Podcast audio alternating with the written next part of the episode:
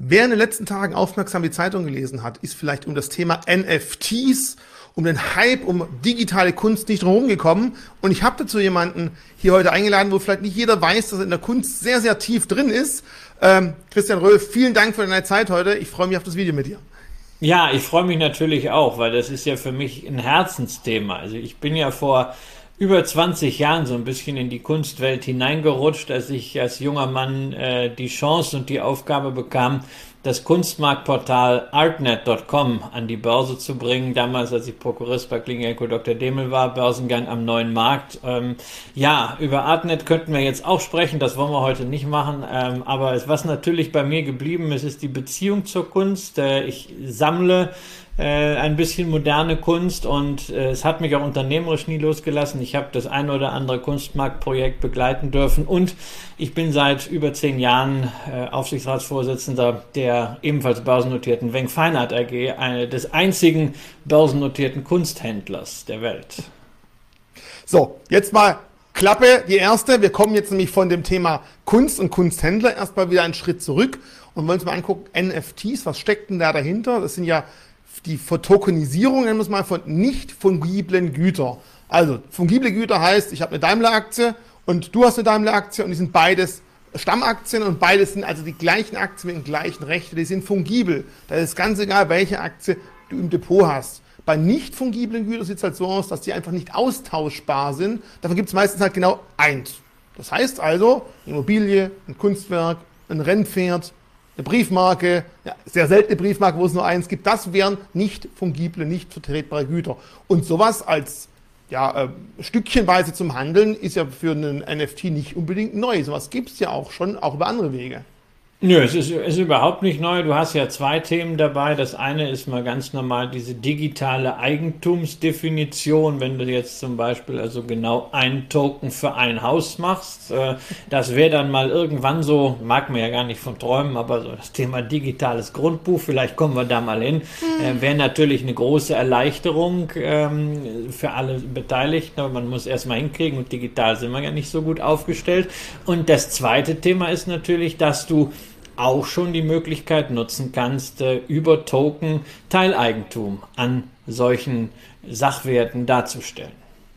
Also im Baltikum haben wir ja bereits digitale Grundbücher. Ich meine, wenn jetzt hier draußen vielleicht gerade Notare zuschauen, die kriegen jetzt vielleicht ein bisschen Schweißausbrüche, aber vielleicht kommt es mal so weit. Und das Interessante ist ja momentan, wenn man sich mit der Immobilie beschäftigt als Wertanlage, da hat man halt meistens ein Klumpenrisiko, weil die meisten sich halt nicht leisten können, in verschiedenen Gegenden verschiedene Arten von Immobilien zu kaufen, um das Risiko ein bisschen zu streuen.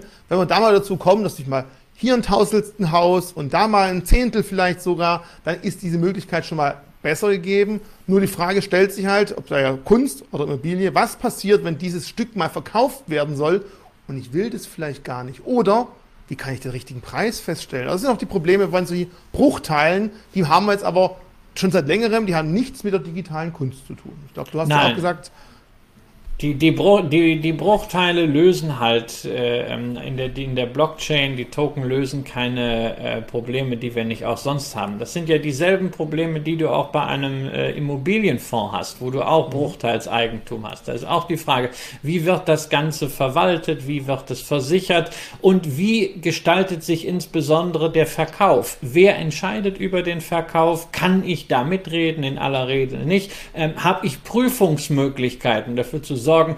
Dass mein Eigentum auch ordentlich treuhänderisch vergewaltet wird, wie, äh, verwaltet wird. Wie sind so die Haftungsthemen dort? Äh, das heißt, äh, es ist lediglich eine Verpackung, die der Token dort ermöglicht. Die kann durchaus effizient sein, aber das ändert nichts daran, dass wir als Anleger weiterhin gefragt sind, nach dem Inhalt zu schauen. Das geht ja auch gerade bei Immobilieninvestments sehr, sehr viele Anleger etwas an. Äh, denn wer in Schwarminvestments, Crowdinvestments, Immobilien investiert, der hat ja immer so die Illusion, er wird jetzt Miteigentümer einer Immobilie, aber sehr häufig ist er ja nur äh, ein nachrangiger Darlehensgeber. Und deswegen, ähm, die Token ändern nicht die Rechtsposition, beziehungsweise umgekehrt, wenn wir über die Tokenisierung von Sachwerten sprechen, dann geht es auch darum, dass der entsprechende sachenrechtliche Rahmen eben nicht nur schuldrechtlich geklärt wird. Aber das ist, wie gesagt, ein anderes Thema. Wir haben bei den NFTs vor allen Dingen, jetzt gerade im Kunstbereich, diesen großen Vorteil, dass wir einen digital hinterlegten Authentifitätsnachweis haben. Und lass uns mal genau zu diesem Hype kommen. Also, du sagtest schon, digital erstellte Kunstwerke, es können vielleicht auch Fotos sein, es können auch 3D-Modelle sein. Also da gab es ja schon wirklich die verrücktesten Dinge in den letzten Tagen und Wochen und auch Zahlen, die da äh, gezahlt wurden, von an die 70 Millionen für digitale Kunst. Andere sagen für 5000 Arbe Tage Arbeit, aber da steckt schon einiges dahinter. Ja, also es ist ja auch schwierig jetzt zu sagen, kann ein Pixelwerk äh, wirklich 69 Millionen Dollar wert, wert sein, so wie das äh, im äh, Fall von, von Beeple war. Ja, weil wenn wir diese Diskussion einmal aufmachen, sind wir mitten in der Diskussion zur Bewertung von Kunst allgemein. Ja, also es wurde vor vier Jahren beispielsweise ein Leonardo-Kunstwerk versteigert, Salvator Mundi, für 450 Millionen Dollar. Dieses Werk ist nicht ganz sicher zugeschrieben. Da gibt es in der Wissenschaft Zweifel. Und da kann man jetzt auch sagen, da kann ein nicht sauber zugeschriebenes Werk oder überhaupt ein solches Werk 450 Millionen Dollar wert sein. Ist es nicht eine wahre Blase? Und äh, kommt es einfach auf eine Sichtweise an. Äh, man ist natürlich im Bereich der digitalen Kunst jetzt sehr viel schneller dabei, gewisse Marktmechanismen zu adaptieren, die bei anderen Assetklassen länger gedauert haben. Das sehen wir ja aber auch generell in der Kryptoszenerie. Da ist so das gleiche Tempo drin, da sind die gleichen Steigerungsraten drin, weil es quasi von Null beginnt. Da haben wir halt auch Wachstumseffekte und Basiseffekte drin. Also insofern sollte man nicht so tun, als wenn das jetzt ähm, das Ende oder der Tiefpunkt des Kunstmarktes wäre, wie Focus Online geschrieben hat, sondern ganz im Gegenteil. NFTs können für den Kunstmarkt durchaus eine Chance sein. Meinst du gerade jetzt, äh, Corona-bedingt, vielleicht weniger Ausstellungen, ist es vielleicht auch gerade der richtige Zeitpunkt, damit digitale Kunst per NFT vielleicht doch den Markt leichter erobern kann, als wir eben doch offene Ausstellungen hätten, Museen werden öffnen und die Leute sich leichter mit realer, anfassbar, darf man nicht die Bilder, aber anfassbarer Kunst beschäftigen könnten? Naja, man muss da, glaube ich, sehr äh, unterscheiden zwischen Kunst insgesamt und digitaler Kunst als einem Segment. Es ist sehr, sehr wahrscheinlich, dass sich also auch digitale Kunst als Kunstsegment etablieren wird, ähnlich wie zum Beispiel ja sich auch die Videokunst irgendwie ihre Nische mit teilweise sehr, sehr reputierten Sammlern geschaffen hat. Das kann auch bei der digitalen Kunst so passieren und natürlich, je stärker dieser Trend aufgegriffen wird, wird, je mehr Menschen sich auch auf der Sammlerseite dort engagieren, umso eher werden natürlich auch Künstler bereit sein, darauf aufzuspringen. Und es werden dann irgendwann auch die etablierten Künstler sein, die digitale Kunst machen. Wir haben das jetzt schon gesehen, äh, beispielsweise mit Banksy. Ähm, der zwar immer irgendwie ein Rebell ist oder ein Anarchist, aber äh, der zumindest ja etabliert ist und der jetzt auch schon da etwas gemacht hat. Aber warum soll nicht irgendwann ein Damien Hirst oder ein Jeff Koons, wenn das Thema weitergeht, dort aktiv werden? Wir haben das ja ähnlich gesehen bei den multiplen Kunstwerken. Ähm, anfangs waren die Künstler sehr skeptisch, aber irgendwann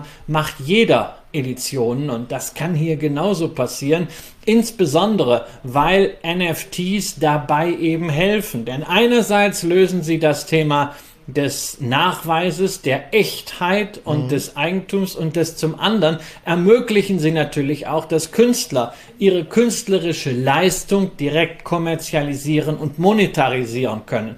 Das ist vor allem eher relevant äh, für die Künstler, die noch nicht so etabliert sind oder überhaupt nicht bekannt sind.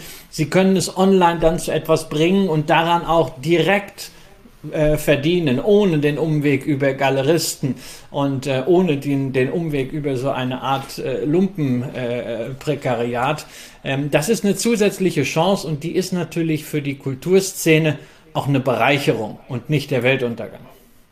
Du hast gerade angesprochen, Banksy hat ein Kunstwerk verbrannt und das Ganze dann als NFT aufgelegt oder auch der erste Tweet vom Twitter-Gründer wurde vor kurzem ja. auch für fast drei Millionen Dollar verkauft. Also ist ja nicht nur. Ja, das ist natürlich Wahnsinn. Also ich meine, ein Tweet, für drei, ein Tweet für drei Millionen Dollar. Warum macht jemand sowas? Warum kauft jemand sowas? Das ist ja in dem Sinne keine Kunst. Aber wenn jemand die Rechte an diesem Tweet haben möchte, nun ja, und es ist ihm drei Millionen wert, dann muss man zunächst mal sagen, er scheint sein Geld sehr, sehr leicht verdient zu haben. Dass er bereit ist, das das auszugeben und das dann auch noch äh, an jemanden zu zahlen, der sein Geld auch sehr leicht verdient hat, wobei ich glaube, Jack Dorsey wird das Geld irgendwie wohltätigen Zwecken äh, genau, zuführen. Und dann ist es, dann hat es ja auf jeden Fall einen Sinn und dann ist es doch eine gute Sache und dann muss ich es nicht äh, äh, irgendwie verurteilen, sondern ich kann einfach konstatieren, es gibt scheinbar natürlich auch bedingt durch den Aufschwung der Kryptowährungen eine ganze Reihe in Anführungszeichen neuer Millionäre, teilweise auch Milliardäre, bei denen die Kohle sehr locker sitzt, die sich dann nicht unbedingt Yachten kaufen oder Sportwagen oder eben haptische Kunst, sondern die ihr Geld im Bereich digitaler Kunst verjücken. Aber es tut niemandem weh und das ist nun mal ein solcher Auswuchs einer Zeit, in der sehr viel neues Geld entsteht. Du hast ja auch schon das Thema Sammeln angesprochen. Ich gebe es zu, ich hatte früher so mit 14, 15 eine Briefmarkensammlung. Ich muss die mal suchen wieder. Aber das heißt ja, Sammeln liegt dir irgendwo auch im, ja, im Herzen des Menschen, dass wir einfach gerne Dinge sammeln, vielleicht auch, vielleicht auch mal hoffen natürlich auf Steigerung, aber auch Spaß dran haben, Sachen zu komplettieren. Und auch das Sammeln ist ja nicht nur die digitale Kunst, es gibt ja sogar eine Collectibles, also theoretisch wie Spielerkarten von, von Baseballkarten oder auch vielleicht auch irgendwelche anderen digitalen Karten, die ja auch dann eben digital nachgewiesen, gehandelt, die Echtheit bewiesen werden kann. Auch das ist ja was momentan nicht nur die reine digitale Kunst für Millionäre, sondern auch Sammler, die einige hundert Euro für Karten ausgeben wollen, digital. Das brummt ja auch momentan ganz schön. Ja, das hast du halt, das hast du aber auch immer gehabt, ja. Früher waren es die Briefmarken, ja, oder die Münzen, das sind Sammelgebiete, wo es echt schwer ist, momentan äh, Nachwuchs zu finden und da geht halt auch nur allererste Ware, alles andere äh, erzielt im Grunde überhaupt keine Preise mehr, weil es schlichtweg nicht verkäuflich ist. Also wenn man jetzt ein ganz normales Briefmarkenalbum vom Großvater Deutschland 1950 bis 1960 erbt, da ist im Zweifelsfall nicht allzu viel wert, weil es gibt einfach keine Käufer dafür. Ja, für eine Blau Mauritius hingegen schon und für so ein paar Premium-Marken. Ähm, aber jede Generation, jede Zeit hat halt ihre Sammelgüter. Momentan sind es halt teilweise die Pokémon-Karten, in den USA natürlich diese Baseball-Karten und jetzt das Ganze halt irgendwie mit einem Link ins Digitale, was ja auch ganz gut ist, weil solange man in der Lage ist, diese digitalen Güter auszulesen, sprich diese Dateien auf irgendeinem Device zu verarbeiten, ähm, hat man nicht das Problem von der richtigen Lagerung, äh, nicht das Problem von Diebstahl. Ähm, das bringt also durchaus auch Vorteile mit sich. Und es ist immer so beim Sammeln. Ne? Ein paar haben halt die Möglichkeiten und die Mittel, ihrem Sammlertrieb wirklich nachzugehen. Und die tun das dann auch, egal ob das jetzt digital ist oder nicht. Und da muss man, glaube ich, auch einfach mal ein bisschen runterkommen und nicht bei allem immer Blase, Blase, Blase schreien. Wir haben einfach die Situation, dass sehr viel Geld in den Märkten ist. Ähm, aber das ist halt bedingt durch eine ganze Reihe von Entwicklungen, die wir hier auch schon entsprechend äh, diskutiert haben. Und wenn es irgendwie gelingt, dass aus diesen Entwicklungen auch wieder was Gutes entsteht, zum Beispiel im Sinne des Kulturlebens oder wie bei Jack Dorsey, äh, dass er dann äh, plötzlich ein paar Millionen für mildtätige Zwecke spendet, hey, dann ist das doch eine gute Sache. Man muss halt nur jetzt nicht als Kleinanleger glauben, hey, wie kann ich denn jetzt auf den NFT-Zug aufspringen? Kaufe ich mir jetzt auch irgendwie äh, ein digitales Kunstwerk? Naja, also für 69 Millionen kann ich es mir nicht leisten, aber ich kaufe mir jetzt irgendein digitales Kunstwerk für 2000 Dollar. Naja, da wäre ich dann sehr vorsichtig. Also wer sich mal ein bisschen mit diesen Sammelgütern beschäftigen möchte, da kann ich nur mal dazu raten, einfach mal ähm, im Internet zum Beispiel auf diese Seite hier zu gehen, weil man wirklich mal sagen kann, hier hat man einen kleinen Überblick, welche Sammelkarten gibt es. Du hast gerade schon gesprochen, ganz klar von der NBA. Top Shorts nennen sich diese Karten, die sind sehr, sehr heiß gehandelt. CryptoPunks hat jetzt nichts mit äh, CD Projekt zu tun und äh, den Krypto ähm, Cyberpunk, sondern einfach eine andere Sammelkartenart. Und hier gibt es jede Menge. Soll also nicht heißen, aber dass man hier unbedingt sofort äh, loslegen muss. Aber wenn man sich mal einen Überblick verschaffen will, kann man das hier mal tun. Und immer natürlich gleiche Frage wie bei jeder Anlage. warum soll der Wert steigen, warum glaube ich genau, dass diese Karte und keine andere an Wert steigen wird und natürlich auch, wie gut ist der Sekundärmarkt, wie gut komme ich aus der Nummer auch wieder raus. Auch das ist, glaube ich, immer eine Überlegung, die man ganz klar mit berücksichtigen muss, wenn man sich mit Wertanlage, nicht nur mit Sammelleidenschaft, sondern mit Wertanlage beschäftigt, dann muss man natürlich irgendwie auch Kasse machen können.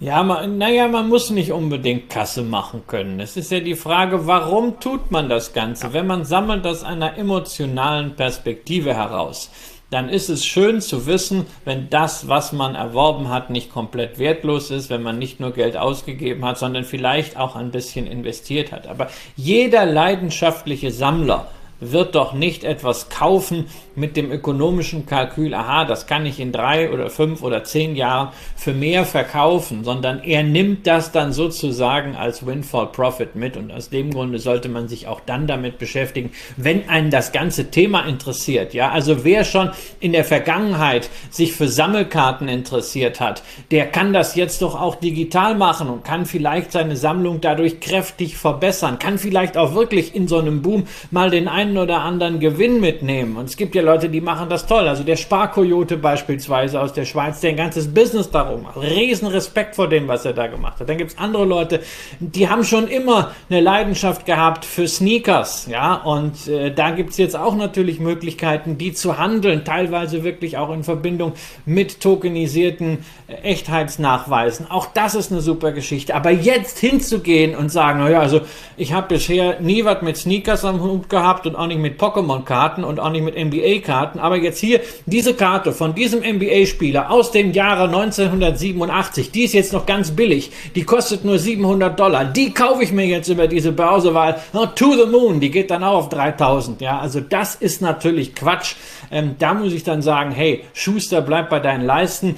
Ähm, gilt vielleicht auch so wie überall, wenn es um Geldanlage geht, zunächst mal informieren, nur dass das halt bei solchen Sammlerstücken äh, wirklich schwierig ist, dass man, bevor man solche Beträge dann auch in die Hand nimmt, wirklich man jahrelang sich damit beschäftigt haben sollte. dann kann man sich doch besser die Frage stellen, hm, wenn ich irgendwelche Collectibles cool finde, kann ich mir nicht eine Aktie kaufen, die davon profitiert. Jetzt sind wir gleich beim Thema Schuster, bleib bei deinen Leisten und sagen wir, da würde ich jetzt dich anschauen und sagen, ja, dann mit welchen Aktien habe ich denn da die Möglichkeit? Du hast gerade Sneakers gesprochen. Wir haben vorher mal ganz kurz von Uhren gesprochen. Also da kann man ja auch überlegen, wenn ich glaube, die Sammlerleidenschaft bricht bei vielen Leuten stärker aus, vielleicht finde ich auch die entsprechenden Aktien, die ebenfalls davon genau. profitieren könnten. Ja, also die werden natürlich nicht immer nur von den äh, Sammelleidenschaften profitieren. Also eine, Ni eine Nike-Aktie, das muss man ganz offen sagen, die profitiert nicht vom Sammeln, sondern die profitiert einfach davon, dass es ein fantastisches Unternehmen ist, das diesen Megatrend, dass Leute Sport machen, in optimaler Form bedient. Ähm, das unternehmerisch hervorragend aufgestellt ist. Das hat die ganze Re äh, Reaktion auf die Corona-Krise ja hervorragend gezeigt. Äh, und dass man die Dinge am Ende sammeln kann, naja, das ist ja nur ein, ein Ausweis der besonderen Qualität von Nike, nämlich der Marke. Ja, nur weil die Marke einen ikonischen Charakter hat inzwischen. Deswegen gibt es diese Sammlerleidenschaft und da sind diese Sammlerstücke eigentlich ein bisschen der Beweis für die Stärke des Brands und damit auch für die Stärke der Aktie, die man sich langfristig hinlegen kann, selbst wenn man sagen muss, aktuell ist sie natürlich richtig, richtig gut bewertet.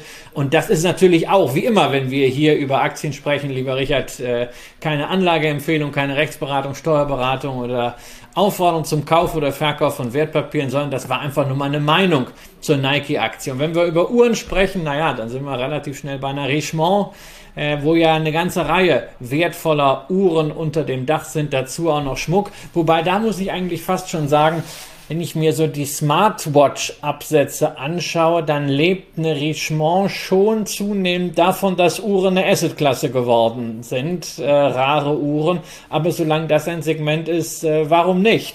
Und wer dann vielleicht darüber nachdenkt, irgendwo im Internet, da gibt es ja solche Apps, eine tokenisierte Birkin-Bag zu kaufen, naja, der darf natürlich auch gerne darüber nachdenken, ob nicht vielleicht ein Stückchen vom Hersteller die bessere Alternative ist, Hermes ist eben auch börsennotiert. Übrigens mit dem KGV von 60. Ich hatte es letzte Woche mit Tobias Kramer in der Echtgeldsendung auch üppig bezahlt. Aber die Aktie ist eben ein ähnlich rares Gut wie die Birkenberg selber. Und zum guten Schluss vielleicht auch nochmal überlegen, die meisten dieser NFTs sind nun mal auf der Ethereum-Blockchain verankert. Also auch das vielleicht einfach ein Anwendungsbeispiel für Ethereum, dass das Smart Contract auch wirklich funktioniert, dass man wieder eine Anwendung gefunden hat, nicht nur irgendwelche digitalen Katzen züchten kann, sondern auch sieht, dafür ist dieses, diese Blockchain auch geeignet und vielleicht auch spannend für die Zukunft, wenn nicht fungible Güter sind vielleicht irgendwann mal fungible Güter darauf vertretbar. Da denkt man natürlich ganz klar auch an Aktien oder an Schuldverschreibungen. Das wird sicher noch spannend, was die Zukunft so bringt. Aber wieder mal ein Blick dahin. Kunst und Digitalisierung von einem halben Jahr hat keiner gedacht, dass es so stark zusammenwachsen kann. Es funktioniert. Und jetzt mal nach da draußen die Frage, wer von euch hat sich wirklich schon damit beschäftigt, mal ein NFT zu kaufen, so ein Collectible? Ähm, oder sagt ihr euch, nee, ich habe mich davor mit Karten, wie Christian gesagt hat, noch nie beschäftigt. Warum soll ich jetzt damit anfangen? Wie steht das zur ganzen äh, Thematik? Und letztes Wort an dich oder letzte Frage an dich. Würdest du dir digitale Kunst persönlich zulegen, wenn du vom Künstler überzeugt bist, vom Werk überzeugt bist? Oder sagst du, na, ich weiß einfach nicht so recht? Naja, also vielleicht, wenn es ein schönes Werk ist, so als Bildschirmhintergrund, wenn es dann da passt. Also ich muss es dann sehen. Ich wollte nicht einfach nur den Token haben, sondern ich muss es äh, sehen, weil ich selber halt sehr gerne mit Kunst lebe und auf dem Desktop ist noch Platz, weil das, was äh, Apple so standardmäßig bietet, ist jetzt nicht so großartig. Also insofern, naja, also wenn es vielleicht ein äh, Damien Hirst NFT irgendwann gibt, ja, vielleicht so von dem Pillenregal oder ähm, beispielsweise von äh, von den Diamond Skulls, dann könnte ich mir das schon äh, vorstellen. Aber ansonsten muss ich zugeben, bleibe ich dem haptischen Kunstgenuss treu. Und das ist natürlich auch eine Hoffnung für den Kunstmarkt an sich, nämlich, dass man vielleicht davon ausgehen kann, dass eine völlig neue Generation durch NFTs den Zugang zum Kunstmarkt und zu Kunst allgemein findet und sich dann doch entscheidet, naja, jetzt habe ich die ganze Wallet voll mit irgendwelchen Token, aber ein bisschen was an der Wand wäre doch auch mal ganz nett und dann vielleicht mal eine Hearst-Edition oder eine Kunstkultur kauft. Die Evolution kann in beide Richtungen gehen, Briefmarken, Münzen, Sneakers, Trading Cards und NFTs und vielleicht auch wieder zurück zum physischen. Es bleibt spannend von meiner Seite aus vielen Dank für deine Zeit. Ich hoffe, den Zuschauern hat Spaß gemacht und bis zum nächsten Mal. Bleibt alle gesund. Ciao. Ciao.